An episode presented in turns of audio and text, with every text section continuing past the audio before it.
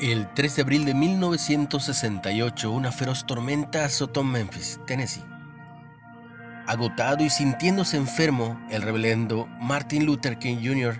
no había planeado dar su discurso en apoyo a los trabajadores de la salud en una iglesia. Pero una sorpresiva llamada telefónica le informó que una gran multitud había enfrentado la tormenta para ir a escucharlo.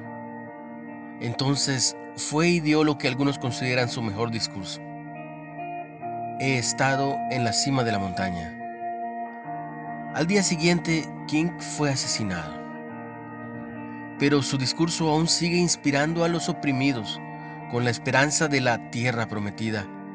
Asimismo, los primeros seguidores de Jesús fueron alentados con un mensaje conmovedor.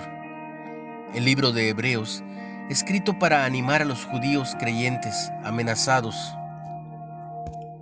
nos dice que por la fe en Cristo se brinda aliento espiritual para no perder la esperanza, instando, levantad las manos caídas y las rodillas paralizadas.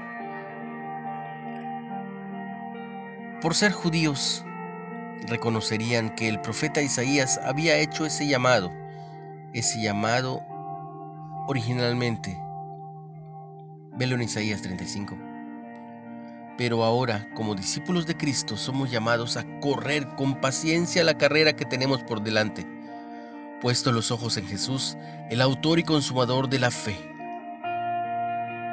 Al hacerlo, no nos cansaremos ni desanimaremos. Una reflexión de Patricia Raymond. ¿Cómo reaccionas ante las tormentas espirituales de la vida?